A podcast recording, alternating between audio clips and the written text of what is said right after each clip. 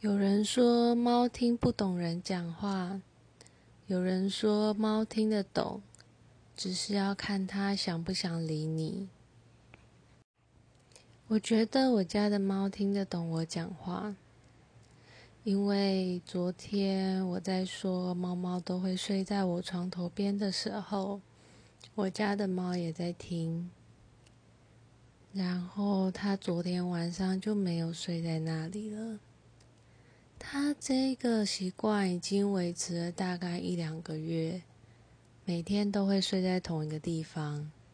然后昨天一讲，他就没有再继续睡在那一边了。